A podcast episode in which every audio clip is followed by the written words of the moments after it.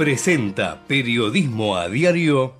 En Galeno te cuidamos hace más de 35 años, con más de 6.000 instituciones médicas, más de 68.000 profesionales, más de 10.000 empleados y más de 100 sucursales. Además, contás con nuestros sanatorios de la Trinidad y nuestros centros médicos propios. Galeno, todo para vos. SS Salud, órgano de control 0800 222 Salud, web sssalud.gov.ar.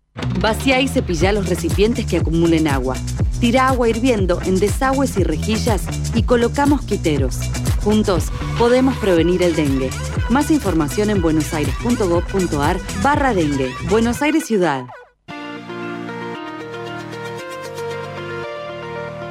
En la mañana de Ecomedios y con la conducción de Hugo Grimaldi, ya comienza la edición compacta de Periodismo a Diario. Con el resumen de las noticias más relevantes del día. Desde este mismo momento las vamos a analizar, a relacionar, a ponerlas en contexto para explicar qué se dice, qué no se dice, cómo se dice y por qué. Empezaremos a compartir títulos, notas, videos y fotografías, a mostrar personajes y recomendar columnas y enfoques. Y seremos implacables a la hora de identificar las noticias falsas. De lunes a viernes por AM 1220, en simultáneo por todas las redes sociales y con desarrollo extra en ecomedios.com. En Periodismo a Diario no le vamos a hacer perder el tiempo.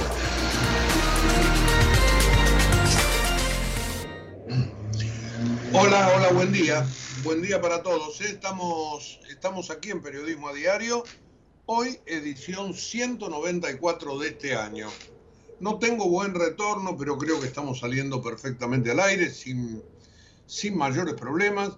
Así que lo primero que tengo que poner aquí arriba de la mesa son los datos del tiempo, como nos gusta hacer todas las mañanas para estar ya preparados para la jornada que se viene que tendrá 26 grados de máxima con sol a pleno.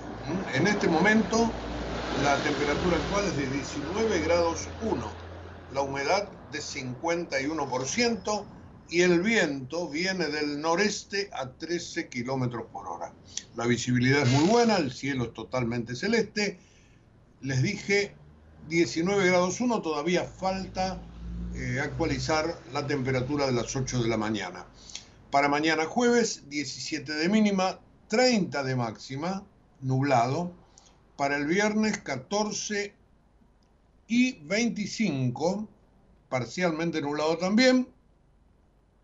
Sábado y domingo más o menos las mismas características. Así que tenemos días de primavera, verano, les diría yo, de aquí en más. Bueno, y ahora sí, dicho todo esto, como para orientarnos y saber qué día nos espera, desde hace un rato bien largo, acá tengo arriba de la mesa eh, todo el panorama informativo que quiero compartir con ustedes en esta edición número 194 de Periodismo a Diario. Eh, tengo tres focos centrales, después van a ser los tres títulos principales de nuestro resumen, el que hacemos para la página web de la radio. Ustedes saben, el programa termina a las 9 y a partir de las 10 o un poquito antes o un poquito después a veces, depende la cantidad de material que tengamos, este, ya está publicado. Y ahí ustedes lo pueden bajar, lo pueden tener durante todo el día, lo pueden puntear, lo pueden seguir. Está lo pasado, lo presente y lo futuro. Ayer, por ejemplo, hicimos centro en la reunión que se estaba desarrollando en Olivos entre Alberto Fernández y Javier Milei. La primera reunión de transición, civilizadamente los dos presidentes se encontraron, el presidente en funciones, en ejercicio, y el presidente electo. Se sacaron una foto, una sola, oficial, aunque hay algunas tomadas allí en los jardines de olivos, pero la foto oficial son los dos sentados con en la espalda los jardines de la quinta, eh, dos columnas, una mesa, dos copas de agua, una jarrita y, y dos caras adustas. Eso es lo que salió oficialmente. Todos cuentan, inclusive lo contó el propio Milei ayer en un reportaje donde vamos a marcar algunas cosas bien importantes, porque son parte de la información del día. A mí me parece lo más importante, lo que, todo lo que dijo ayer Milei. Pero volviendo a la reunión de la mañana, la reunión de transición, que dio para ser un montón de memes de los dos sentados allí con, esas caras tan adultas. Este, después la inteligencia artificial o, los, o los que manejan bien el tema de computación este, sacaron a los presidentes, pusieron a sus dos perros, em, sacaron a Alberto Fernández y pusieron una planta. Eh, bueno, cosas que tienen que ver con chistes, con memes que no van al fondo de la cuestión, al fondo del asunto. Pueden ser muy divertidos por un rato, pero nosotros lo que tratamos de hacer es ver qué se habló allí. Entonces, una vez que los supimos, bueno, esto también nos va a dar un poco de letra para el programa de hoy. La reunión efectivamente fue muy protocolar. Allí llegó este, el presidente electo con su futuro jefe de gabinete estaba este, Alberto Fernández con su vicejefe de gabinete, el secretario general de la presidencia, hicieron un desayuno, lo que no se vio en la fotografía. Eh, luego el presidente lo llevó a recorrer la casa, parece que se, se embromaron un poco diciéndole mi ley a,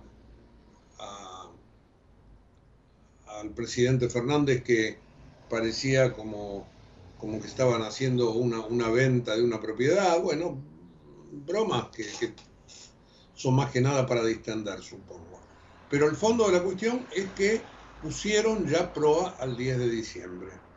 Hubo cosas públicas, se supo que, hablaron del protocolo, por ejemplo, se supo que mi ley quiere por ahí hacer algo más este, cercano a la gente, no sé si en la plaza, ya, se verá, inclusive la seguridad también tendrá que decir lo suyo. Va a haber entrega formal de banda y bastón. Eh, no sé si la presidenta saliente de la, de la, Cámara Alta del Senado, Cristina Fernández, va a estar. Este, eso se sabrá. Entre paréntesis, hoy Cristina la va a recibir 5 de la tarde a Victoria Villarruel en otro de los temas de hoy, como para iniciar allí también la transición. Todos sabemos que se van a sacar chispas en materia de derechos humanos, pero bueno, quizás esto pasa civilizadamente, como ocurrió ayer en esta reunión que les estamos refiriendo. Eh, ese es uno de los temas del día. A mí me parece que este, los diarios lo, están, perfectamente eh, marcando.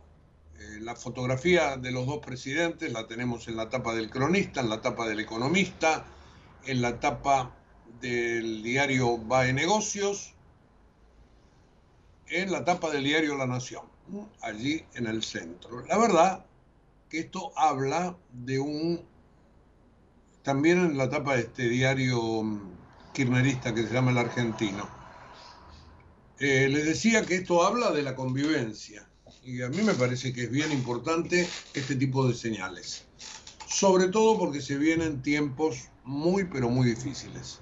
Y allí nos vamos a meter en otro de los temas del día.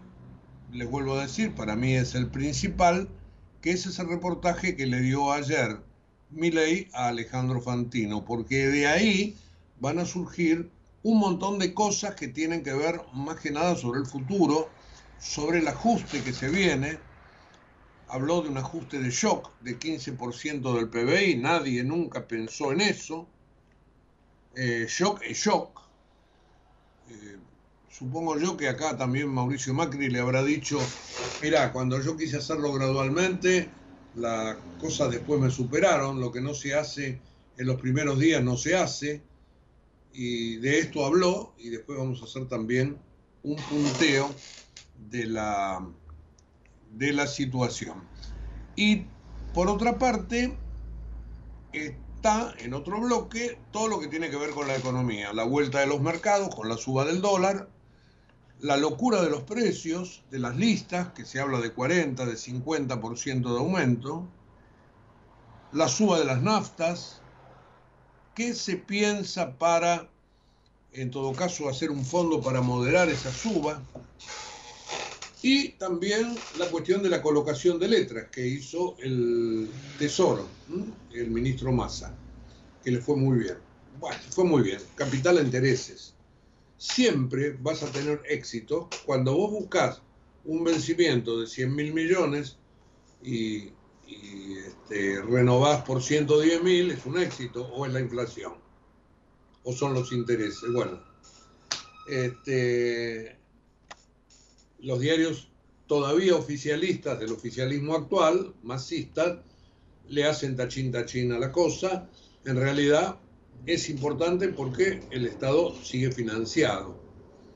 Por lo menos lo de ayer de mi ley, que en ese reportaje dijo que no va a haber plan Bonex, le pone un poco más de tranquilidad a la cosa y fue lo que ayer moderó un poquitito la suba del dólar. Bueno, les voy a contar de todo esto después. Vamos a hacer así un punteo tema por tema.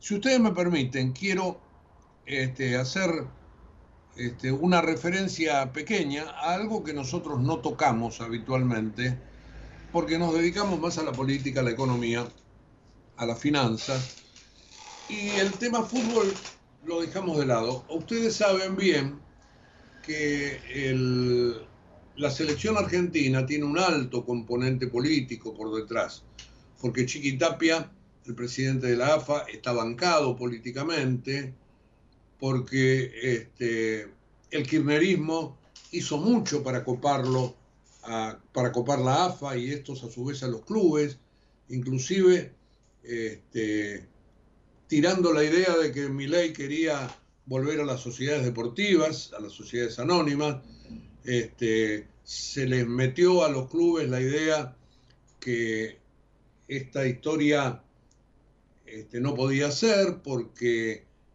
este, los dirigentes son los, que manejan los clubes y los clubes son de los socios. Digo, todo un mambo político detrás de la AFA que ayer tuvo un eh, doble resultado. En primer lugar, o triple, les voy, a, contar enseguida por qué. En primer lugar, por lo que sucedió en, las tribunas. La policía de Río de Janeiro, a mí me decían la policía de Lula, no lo sé, no lo creo, me parece que es la policía del Estado, que es la policía estadual. Pero, no obstante, estuvo durísima con los hinchas, sobre todo con los hinchas argentinos, antes de empezar el partido, cuando los brasileños silbaron el himno nacional argentino, reaccionaron los que estaban vestidos de celeste y blanco en el medio de todos los amarillos. Eso fue muy fuerte verlo por la televisión, el modo en que los dejaron aislados dentro de una marea humana, al grupo de 2.000 argentinos. Bueno, la policía les pegó, rompió cabezas, hubo, más allá de los silbidos, tironeos, patadas etcétera, etcétera, mucho miedo. El partido no comenzó, se acercaron los jugadores, el Dibu Martínez tiró un par de trompadas, este, hasta que al final Messi decidió salir de la cancha, irse a los vestuarios, a ver si se podía frenar un poco la cosa. Para mi gusto, eh, esa salida fue al límite, extremadamente al límite, hasta donde Argentina no amenazó con irse de la cancha, lo que implica perder los puntos. Eh, estaba Lionel Messi allí, me parece que la figura de Messi salvó la situación, pero Argentina se fue y no estaba autorizada para irse. ¿Qué significa eso? Bueno, desde el vestuario argentino se dijo que era simplemente para ver si la cosa se tranquilizaba. Yo tengo alguna duda, algún reparo.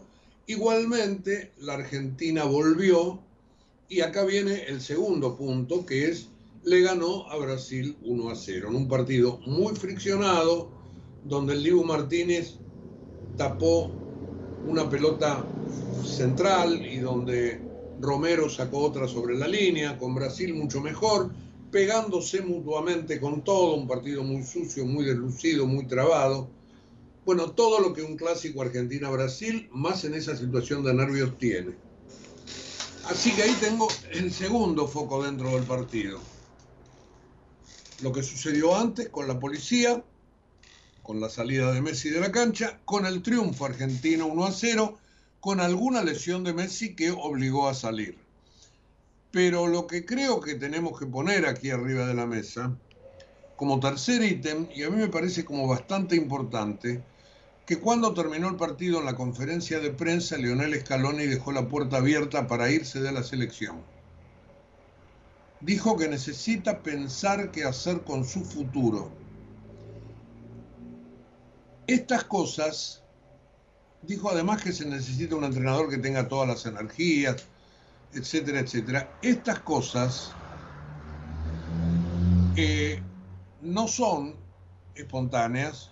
Yo me imagino que, que Scaloni lo tiene que haber pensado muy bien. Entre paréntesis, no renunció, no le dijo a los jugadores nada al respecto, los jugadores se sintieron sorprendidos, pero dijo esto en, esa cuestión anímica que lo embargaba de tristeza y así lo expresó.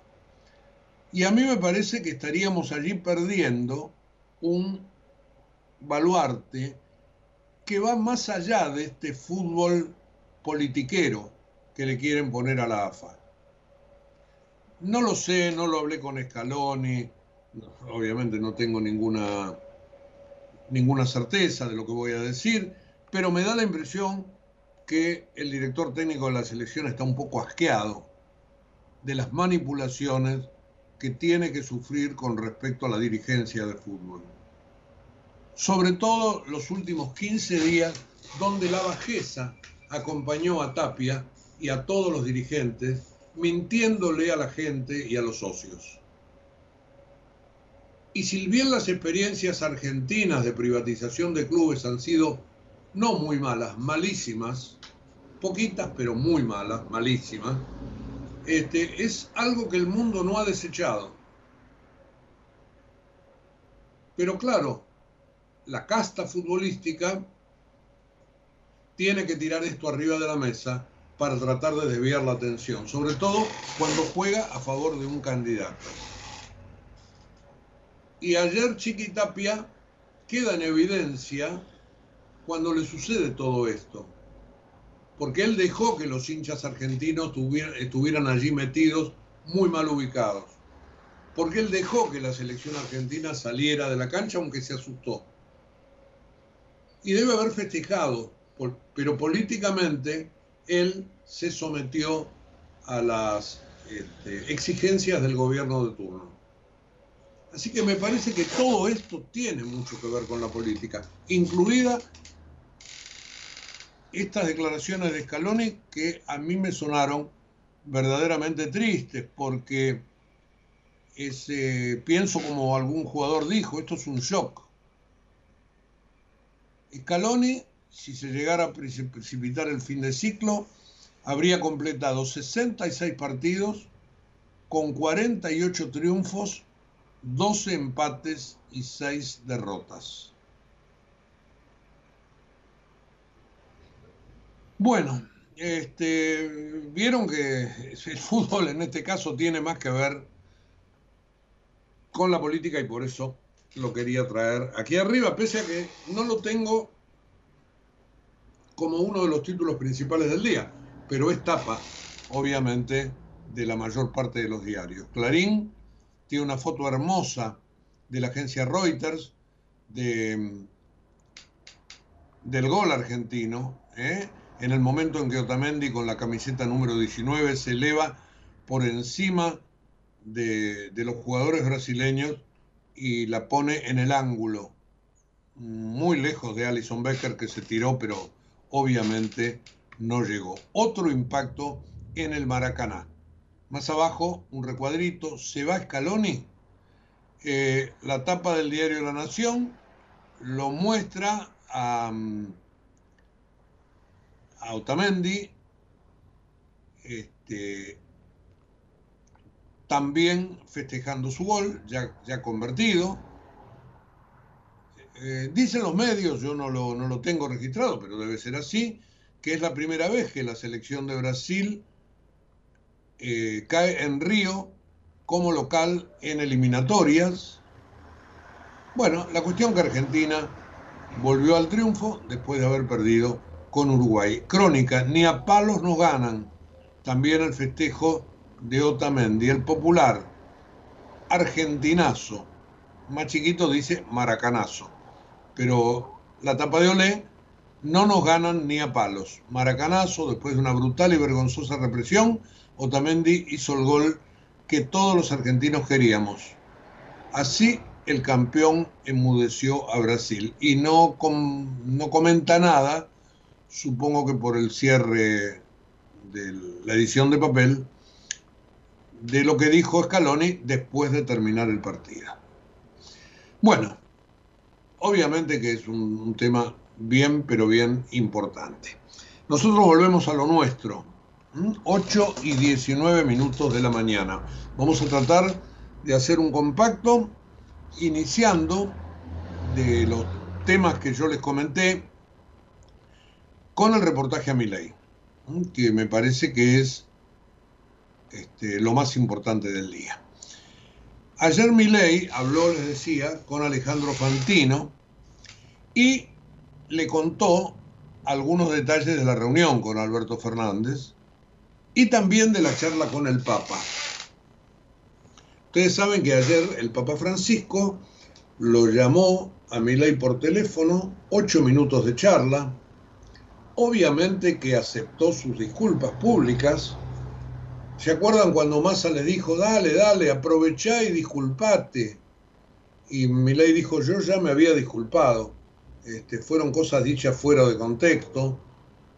Y, bueno, ayer el Papa obviamente reconoció, lo llama, charlan y, no, no se lo dijo, pero abre la puerta para que el año que viene pueda venir Francisco a la Argentina. Eh, eso en cuanto a las conversaciones. Pero lo más fuerte, lo más fuerte tiene que ver con cuestiones sobre todo económicas. Voy a hacer un ajuste de shock el 2024 tiene que terminar con equilibrio fiscal. Entre el fiscal y el cuasi fiscal vamos a hacer un ajuste de 15% del PBI. Así que sufriremos mucho. ¿eh? Sepan, sepamos que tendremos un año 2024 ultra complicado. Por supuesto que el Papa le pidió que atienda a los más necesitados, que no los deje de lado. No me parece que, que Milay los vaya a tirar al costado del camino. Y por ahí este 15% se le tiene que achicar. Pero si hay un consejo que le dio Macri a Javier Milei es hacer los cambios y los ajustes de inicio olvídate del gradualismo. Él se dejó convencer en su momento y así le fue. Vegetó tres años hasta que le explotó en el 2018 la situación. Eh, esa magnitud es verdaderamente desconocida para la Argentina. ¿De dónde saldrá el ajuste? Bueno, mi ley dijo que eh, el freno va a caer sobre la obra pública y también en los gastos de la política.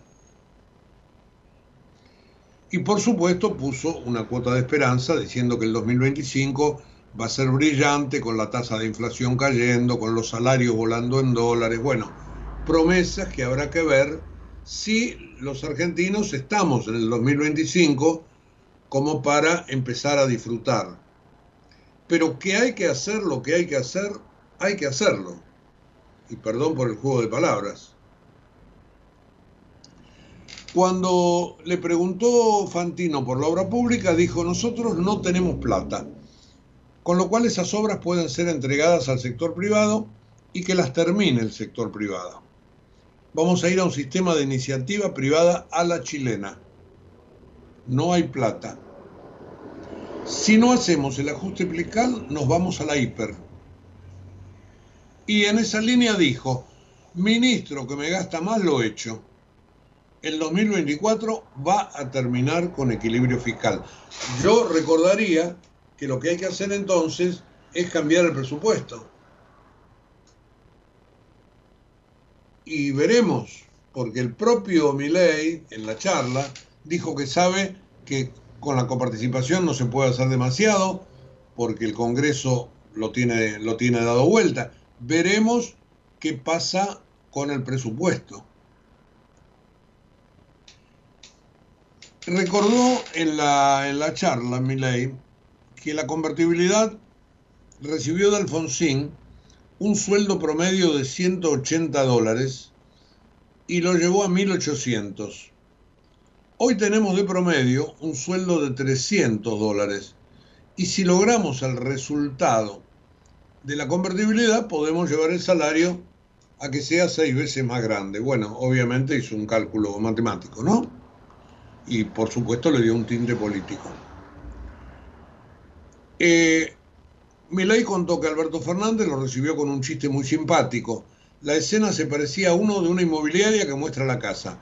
Y yo le dije, soy el nuevo inquilino, voy a estar transitoriamente por acá. Esto es un trabajo para mí. Y después habló del diálogo que tiene con Macri. Dijo, aporta mucho desde la experiencia. Son cosas que después en momentos críticos ayudan. Vuelvo a lo económico. Sabemos que el riesgo de la hiper está. Nosotros haremos todos los esfuerzos para evitarlo. Una de las grandes líneas de acción es un muy fuerte ajuste fiscal para ir a déficit cero. Eso significaría que sos solvente, que podés pagar tus deudas. Bueno, seis meses de dureza pronosticó. Yo creo que es lo que tenemos todos que empezar a absorber. También dijo que armó un seleccionado para manejar la economía, no largó prenda sobre su futuro ministro. Al ministro lo elegí yo. Y esto evidentemente sonó como una, no digo advertencia, pero por lo menos como un mensaje para, para el macrismo en general que trata a través de Macri de poner funcionarios pero todos los ministros, la información que tenemos, van a ser elegidos por mi ley. Gente de su confianza, los ocho ministros, pero en las segundas líneas, quizás secretarios, puede haber gente del promacrista, por decirlo de alguna manera.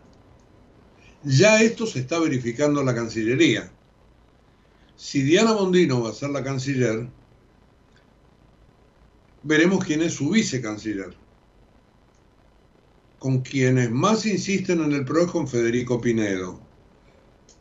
De momento no sé si querrá ir de vice, pero todos los que están en este momento asesorando a Mondino, el ex canciller Forí, por ejemplo, son del PRO. Su futuro jefe de gabinete, gente de carrera, pero con adscripción o cercanía con Mauricio Macri. Así que lo único que, que Milay no quiere dar a conocer, no digo hasta el 10 de diciembre, pero hasta el 9 quizás, es el nombre de su ministro de Economía. Y ese ministro de Economía, este, él dice que lo tiene trabajando en este momento, pero, este, por supuesto, no lo quiere dar a conocer para no quemarlo, para que no empiece todo el mundo a estar encima de él. Así que este, el reportaje fue realmente muy interesante, ustedes lo pueden ver en los portales, en, YouTube debe estar también, y me, da la impresión que hay un montón de aristas como para este, buscarle. Eh, el diario La Nación también trae un, resumen. Si no hacemos el ajuste nos vamos a una hiperinflación. Negó que piense en un plan Bonex. Bueno, y ahí hay este,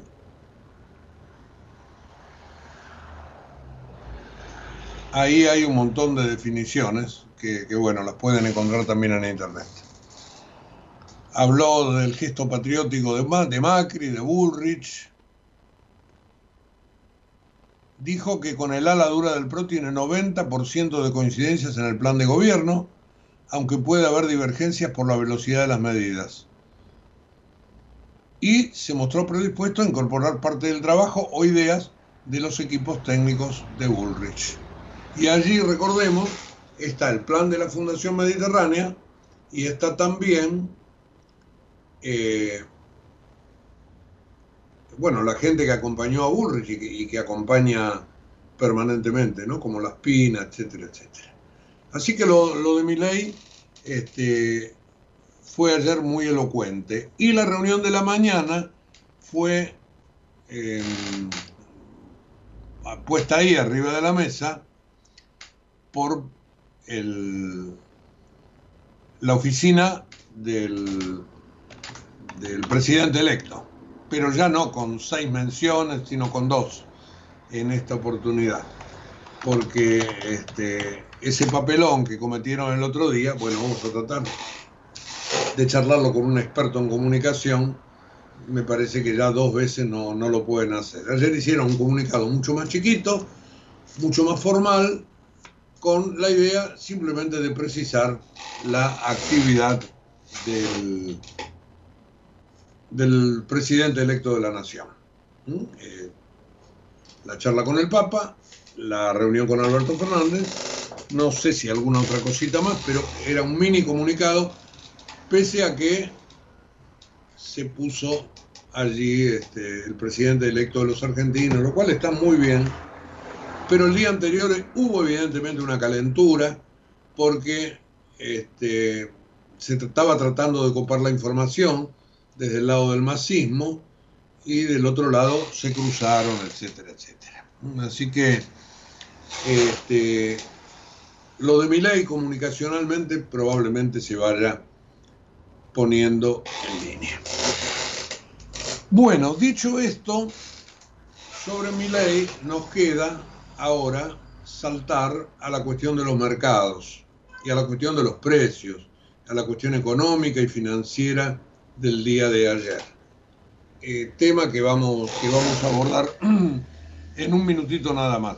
Em, tenemos que hablar también, por supuesto, de, los ministerios, este, de los macristas que están siendo postergados, qué pasa en el Congreso, con Ritondo, con Randazo. Bueno, temas que yo quería dejar para la segunda mitad del programa. Pero lo del reportaje de Milei, o los reportajes, porque en realidad hizo varios, este, me, da la impresión como que este, le tenemos que prestar muchísima atención, sobre todo porque un ajuste de 15 puntos del producto es algo inédito en serio no sé si los vamos a, poder soportar todos de una, o si esto no es en todo caso una hipótesis de máxima para después ir limando. Pero la situación es verdaderamente caótica. Macri le dijo a Milei el otro día, vos el primer día tenés que sacar, poner arriba de la mesa todo lo que recibís. Así lo había hecho Macri en su momento en su discurso inaugural, pero se quedó corto. Después prometió un, llamado libro blanco con todo lo, lo, que recibió, bueno, tratando de marcar la herencia, y ya después a medida que pasan los días se va diluyendo y empiezan a aparecer, obviamente, los detractores de la elección. Y bueno, la semana que viene, por ejemplo, va a haber eh, ya los grupos piqueteros van a salir a la calle. Ayer el Papa, en la charla, le pidió a mi ley por los planes sociales y yo creo que el nuevo presidente no quiere tirarlo por la borda y que la cosa, este, bueno, este, de alguna manera va a tener que continuar. Así que estamos ahí abiertos, ¿eh? en un mar de incógnitas. Eh, no sé si no tenemos un poquito de música preparada como para poder, en todo caso, hacer una pequeña pausita. Yo me ordeno, intentamos em, tomar la comunicación que, teníamos prevista y si les parece, después sí seguiríamos con, este, con nuevo, con todo, todo lo que nos está faltando. Así que me dirán desde los estudios y vamos con la música. ¿eh? Allí estamos con Ana Belén, con Antonio Banderas. Hoy nos tocó música desde España. Ahí va.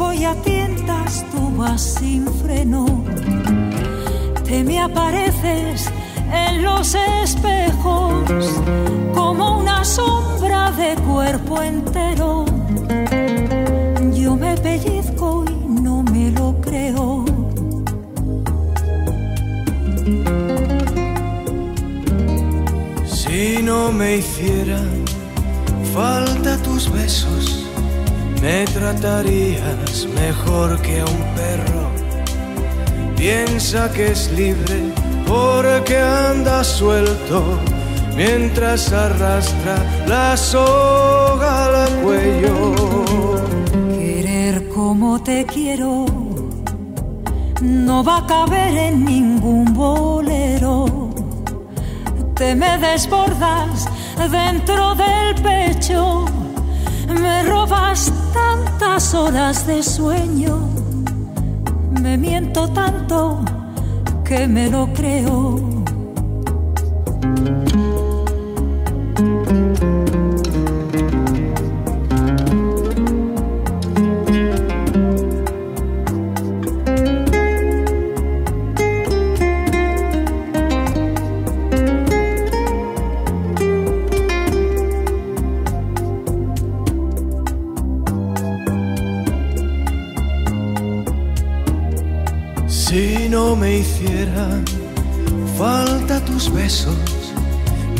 Tratarías mejor que a un perro. Piensa que es libre porque anda suelto mientras arrastra la soga al cuello. Querer como te quiero no tiene nombre ni documentos. No, tiene madre, no tiene precio soy hoja seca que arrastra el tiempo, medio feliz en medio del cielo.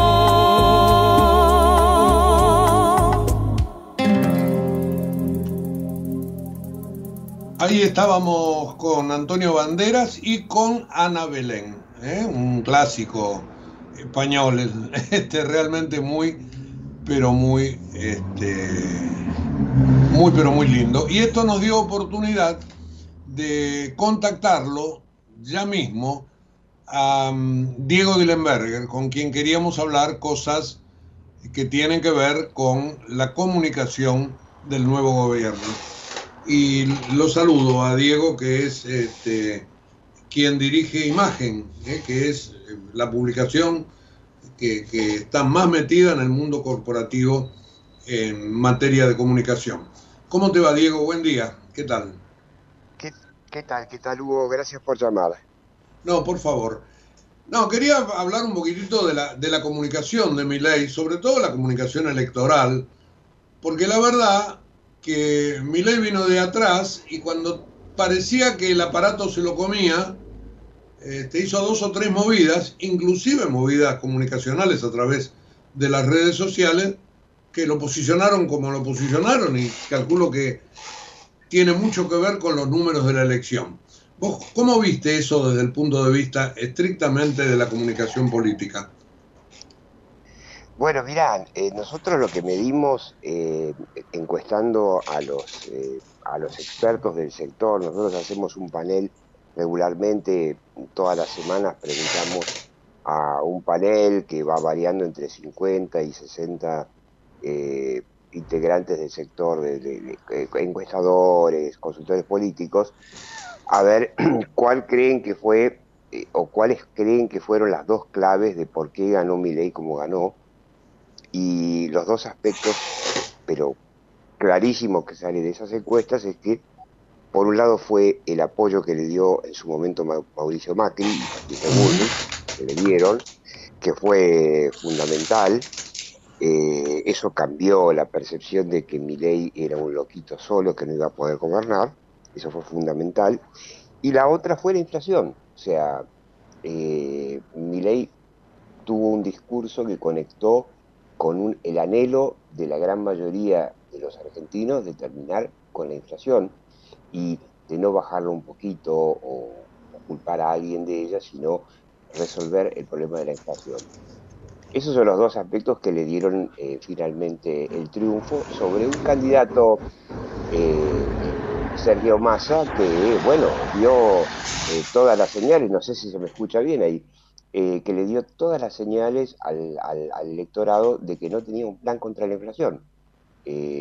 Sergio Massa, recordemos, ni siquiera se animó a dar el nombre de un eventual ministro de Economía. Un grave error que no se compensa con la buena performance en el, debate, ni con la sensación de que, bueno, el peronismo será el peronismo, pero tiene capacidad de gobernar cosa que lo ha demostrado eh, a la fuerza, si se quiere, pero gobernar con resultados muy malos.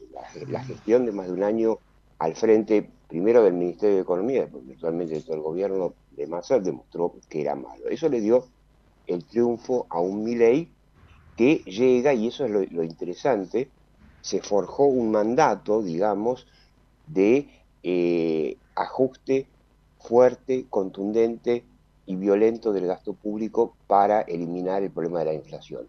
Eso es una novedad en la Argentina que no la tuvimos nunca en la historia.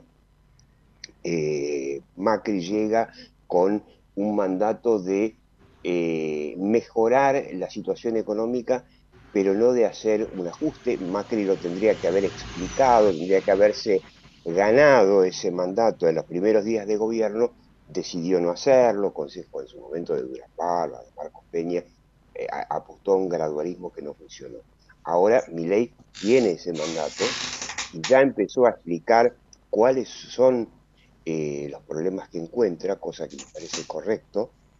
Y bueno, se supone que esa moderación que estamos viendo, bueno, dando un aspecto más de, estadista en la comunicación, eh, está mostrando un Milei digamos, ya no más en campaña con, la motosierra y con la casta, sino un poquito más inteligente. Ahora, a mí lo que, me llamó la atención, Diego, fue que la comunicación de Milei en la campaña fue efectivamente caótica, pero después tenés que reconocer que fue efectiva por, por la diferencia que sacó, ¿no? Digo, claramente. Este, no, las redes sociales como que están locas, pero a él eso le vino muy bien y fidelizó a muchísima gente. Sí, la, comunicación fue muy caótica porque realmente dio la sensación de estar rodeado de gente eh, que no tiene una coordinación. Eso fue lo que le jugó en contra. Tenía, por ejemplo, no sé, una eh, diputada electa, Lidia Lemoine, que cada vez que abría la boca eh, decía una pavada o dice una pavada detrás de la otra. y gente que respetable, como Diana Mondino, que cuando ya estaba enterrado el tema de los, eh, del mercado de órganos, salió con la idea del mercado de, libre de órganos. El equipo no solamente le jugó en contra, sino que dio la sensación de un Milei que no controla su propio equipo, entonces la pregunta que se hace muchos, eh, se hicieron muchos votantes es, bueno, ¿podrá gobernar? Bueno, evidentemente la propuesta que hizo Sergio Massa de no dar una pista de cómo iba a resolver los problemas que generó Sergio Massa, le terminaron dando eh, la razón a Milei. La gente hizo una apuesta a lo desconocido. Eh, lo que está haciendo hoy eh, Milei, yo creo que va por el buen camino eh, está mostrándose dialoguista, conciliador y explicando los problemas de la Argentina. Yo creo que si va por ese camino de explicar, hay una frase de Fernando Enrique Cardoso cuando dejó el gobierno realmente muy valiosa que, por ejemplo, Mauricio Macri no la, no la entendió, no la acató, que es gobernar es explicar. Fernando Enrique Cardoso era un profesor de sociología eh, originalmente de izquierda, después convertido a, digamos, a, una, a un político de centro, eh, que, bueno, eh, fue el, autor del Plan Real y por eso fue, después de haber sido ministro de Economía, electo presidente en Brasil, fue una de las presidencias más exitosas, la que sacó a Brasil la, de la inflación crónica que también tuvo en su momento. Él decía, gobernar es explicar. Yo creo que mi ley no necesita que le digan esto porque lo entiende, tiene un estilo muy didáctico eh, y yo creo que va, a ser, si lo, mantiene y eh, regularmente, periódicamente, explica el porqué de la necesidad de las medidas, bueno, veremos si se logra forjar una chance haciendo después política para lograr esas medidas que son leyes, leyes para las cuales mi ley no tiene mayorías propias en el Congreso. Seguro. Eh, Diego, yo mm, más que nada lo que uno ve por la experiencia que, hemos tenido, no sé, con Caballo, con Menem, con, el propio López Murphy en su momento, digo, la gente en un momento dado eh, te puede apoyar, pero cuando se da vuelta la taba y la cosa se pone fea, te da la espalda. Digo, la luna de miel, ¿cuánto te parece que puede durar? El problema de la Argentina es un, eh, es un problema, digamos, de, ciclo, de ciclo político muy grave. Eh, el gobierno asume el 10 de diciembre, pero el Congreso se pone en marcha oficialmente el 1 de marzo, mm. eh, lo cual le, da un vacío muy largo en el verano. y esa va a ser la clave de Piley, cómo, cómo lograr llenar ese verano con comunicación para que no decaiga eh, la comprensión de las reformas que hay que hacer. Lamentablemente los militares, eh, cuando se fueron hace 40 años, dejaron eh, ese, ese periodo de gobierno de, transición muy negativo, no, pensaron en el calendario argentino. Del 10 de diciembre, la Argentina se había dado desde Urquiza hasta, hasta, hasta Alvear, se había dado una fecha de cambio de gobierno del 12 de octubre, ¿no? que antiguamente se llamaba el Día de la Raza. Porque, bueno, porque entonces un gobierno tiene tiempo de llegar, incluso hasta tiene tiempo de hacer su propio presupuesto y, este, y, empezar un nuevo gobierno con eh, los acentos propios y después irse al receso de verano. Bueno, acá eh, el gobierno asume y se va de vacaciones, con lo cual el desafío de mi ley va a ser mantener ese ese aval que tiene de la opinión pública a lo largo de tres largos meses de verano sin función del Congreso.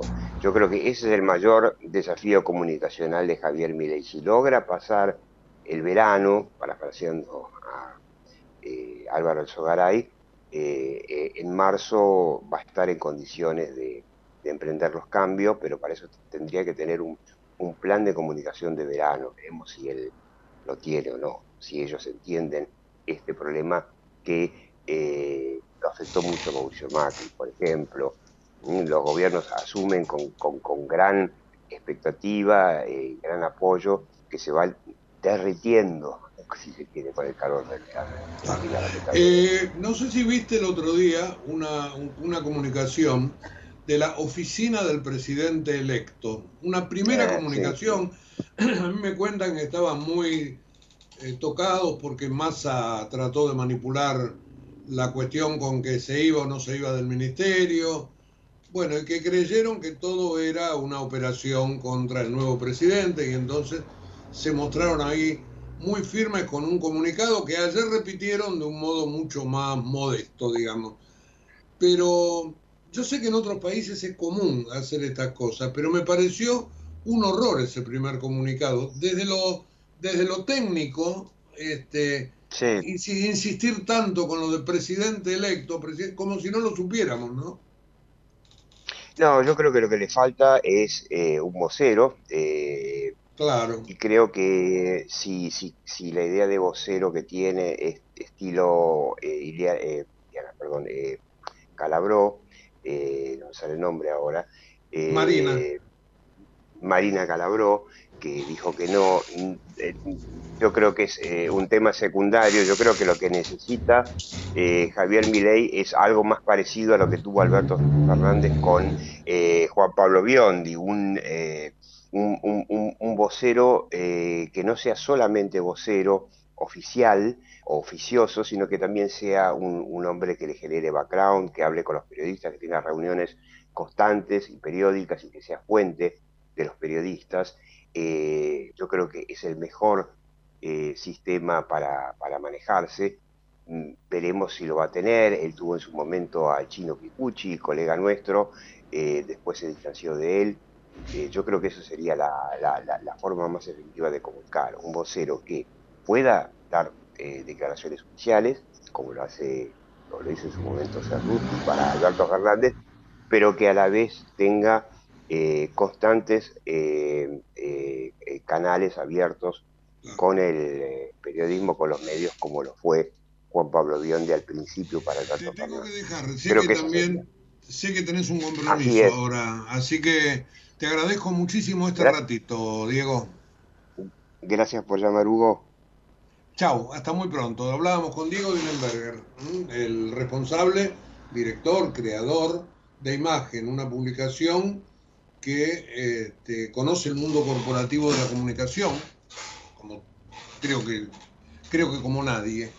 Y ahí estábamos hablando de esto que tiene que ver con eh, las campañas, con el modo en que Milei aprovechó la comunicación para sacar la diferencia que sacó y cómo eh, cuando alguien, cuando un político está en luna de miel, todo se le perdona. Así que lo que viene ahora es comunicar para evitar que esa luna de miel se termine. ¿Mm? Este, bueno, veremos si finalmente lo logra. Bien, les veníamos diciendo toda aquella primera parte del famoso reportaje que sin ajuste habrá hiper y hablábamos también de la transición con el presidente Fernández, de todos los ministerios, salvo el de Economía, con los macristas postergados, temas que también tocamos antes, y me queda, para darle unos minutos de charla, a lo que para mí es el tercer tema importante del día, no sé si el más o el menos, pero por lo menos está ahí en, en el podio, que es toda la cuestión económica. Y la cuestión económica la tenemos que, la tenemos que dividir la tenemos que dividir en lo estrictamente financiero y la cuestión que hace a los precios puntualmente. Empecemos por lo financiero. Ayer el blue superó los mil pesos, se disparó el futuro a diciembre. El dólar informal ayer en la City porteña, donde se volvió a, transar, eh, llegó a 1075 la decisión del gobierno de mejorar el tipo de cambio a los exportadores aparentemente no tuvo mayor éxito porque finalmente el Banco Central ayer no pudo quedarse con dólares, o por lo menos quizás este, los, eh, los, operadores, los exportadores tuvieron algún tipo de reparo, pero eh, lo central es que el mercado financiero estuvo movido y desde el lado del dólar y también desde el lado de las acciones, porque aquí el Merval subió efectivamente 22%, 23%, pero esto tiene que ver con lo que había sucedido el día anterior en Wall Street, sin ningún tipo de duda. Aunque ayer en, en Nueva York el mercado achicó.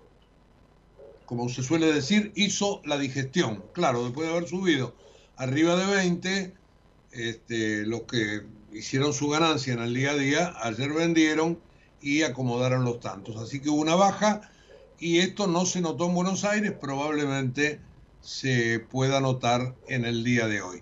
El contado con liquidación operó en los 880 pesos. Este, también un poquitito más tranquilo que el día anterior. Y les decía que el central ayer no pudo sostener la compra de reservas. Eh, pese a que hizo la mini devaluación, 355 y monedas está el dólar oficial. Eh, pero está todo el costado económico de los precios. Y la verdad que allí hay un desmadre eh, muy grande. Nosotros ayer hablábamos de listas de suba de 40, 50%, y hoy nuestro colega Alfredo Sainz en La Nación, Alfredo es seguramente el periodista que más conoce del mercado de, eh, de productos. Es, es, efectivamente un as en eso. Tiene mucha información, es muy buen analista, etcétera, etcétera. Y nos cuenta en esta nota que el secretario de Comercio, Matías Tombolini, convocó por Zoom a los número uno de las principales cadenas de supermercado y está buscando ponerle un tope de 5% al aumento de precio de los alimentos, que podría sumar otro 8 a partir de diciembre, pero tengamos en cuenta que el otro día, el lunes, saltó el resorte.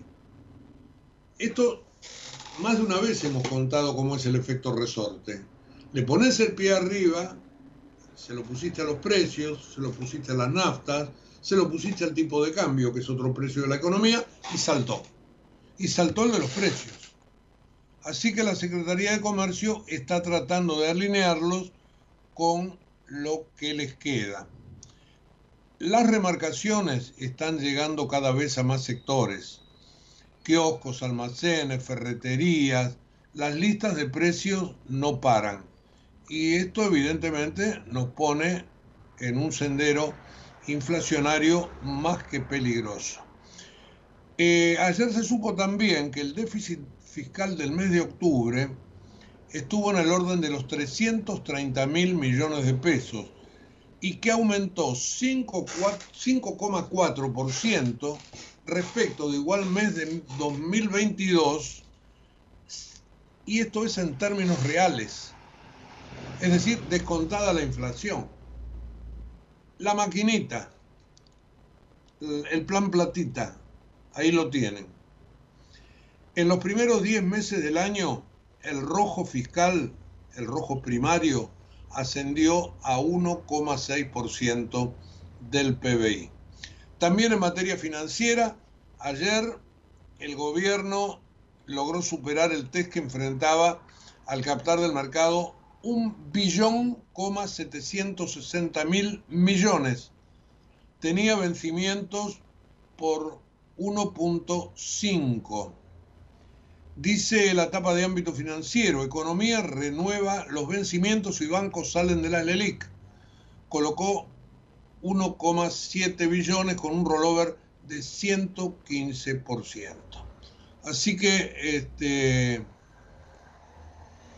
el tema financiero ayer, bueno, en algunas cosas funcionó bien para el gobierno actual, pero en esto obviamente todo el mundo está mirando para adelante. Así que el tema financiero y el tema económico, desde esos puntos de vista, me parece que hay que darle, este, hay que prestarle atención. Naftas, ojo, naftas, eh, siguieron colas en las estaciones de servicio, ya no tantas, no hubo aumento de precios, se dice que va a haber en el nuevo gobierno un sistema a la peruana donde va a haber una especie de fondo estabilizador para evitar las grandes oscilaciones en materia de naftas. Ustedes saben que la nafta o el combustible en general es este, básico para la cuestión este, del, costo empresario. Desde ya que el flete, el traslado, este, tiene muchísima, muchísima importancia en la formación de, los precios.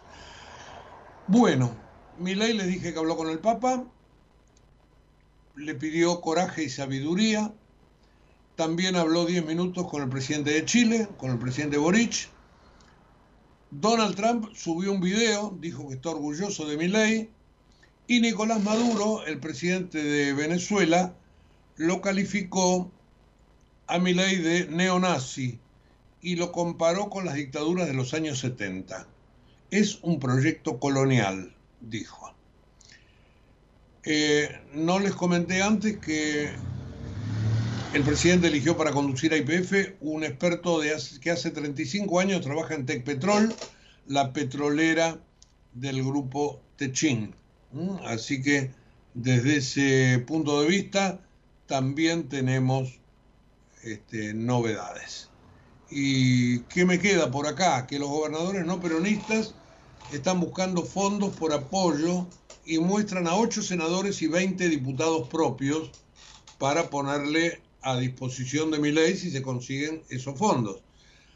En cuanto a la presidencia de la Cámara de Diputados, pese a que Cristian Ritondo y Florencio Randazzo dice que no saben nada, la rosca se continúa, porque serían los preferidos de Milei y de Macri para poner al frente de la Cámara. En el caso Chocolate, también tapa de algunos diarios, pasó la elección, habíamos dicho que esto se iba a demorar justamente hasta después, y este, detuvieron a empleados ñoquis de la legislatura. Ordenaron detener a los Albini, a Facundo y a Claudio Albini, hombres del masismo, y también a 16 empleados en total. Bueno, tengo todo acá arriba de la mesa, verdaderamente nos hemos quedado cortos como toda la mañana. Eh, pero si quieren, en un ratito nada más, como les prometí al principio, tenemos todo este resumen en la página web de la radio, www.ecomedios.com. Me despido, hasta mañana, nos volvemos a encontrar a las 8 aquí por Ecomedios. Chao. En Galeno te cuidamos hace más de 35 años, con más de 6.000 instituciones médicas, más de 68.000 profesionales, más de 10.000 empleados y más de 100 sucursales. Además, contás con nuestros sanatorios de la Trinidad y nuestros centros médicos propios. Galeno, todo para vos. SS Salud, órgano de control 0800 222 Salud, web sssalud.gov.ar. Vacía y cepilla los recipientes que acumulen agua. Tira agua hirviendo en desagües y rejillas y colocamos quiteros. Juntos podemos prevenir el dengue. Más información en buenosaires.gov.ar barra dengue. Buenos Aires Ciudad.